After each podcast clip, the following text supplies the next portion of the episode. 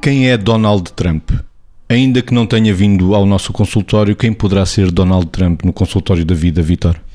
Quem é, não sei bem porque não o conheço pessoalmente, mas por outro lado, como ele também não faz muita questão em, em, esconder a forma como se quer mostrar, dá para nós deduzirmos alguma coisa daquilo que ele poderá ser ou daquela personagem que, de facto, quando vemos determinadas características, não podemos deixar de ficar inquietos acerca dessas características, nomeadamente nós que temos um olhar para o bem e para o mal que tem este filtro psi de análise das, das pessoas e das situações.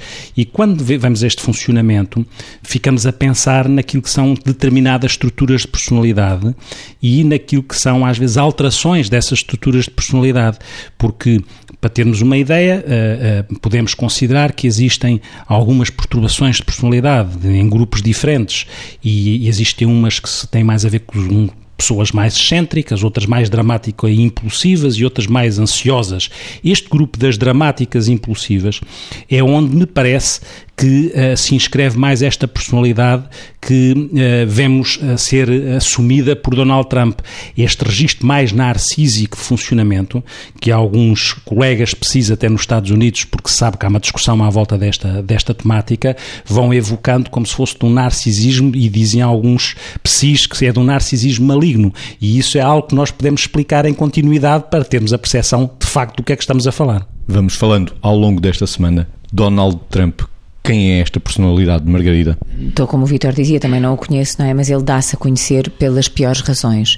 E nesta perspectiva, é um homem que tem perigosamente poder e usa-o de um modo tendencialmente perverso.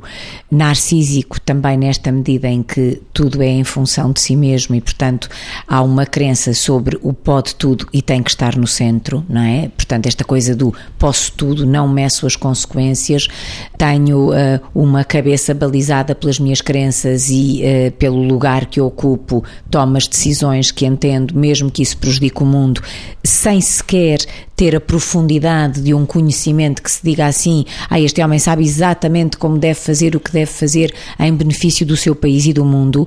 Portanto, é um homem que, uh, eu costumo dizer desta maneira, mas quer dizer, tenho a convicção que se o povo americano tivesse refletido e tivesse conhecido, de uma forma geral, este homem não podia ter ganho estas eleições. Isto dito num olhar abrangente, e não podia ter ganho pelas consequências que tem para aquele país, pelas consequências que potencialmente tem para o mundo uma personalidade destas que nem sequer tem capacidade de corrigir os próprios erros porque nem os identifica e não mede as consequências do que faz, uma personalidade destas como é que tem tanto poder? Esta é a grande questão que se nos coloca e que pode ser, eh, de facto, um grande desafio para reflexão. Não sei se para o mundo, mas para refletirmos sim.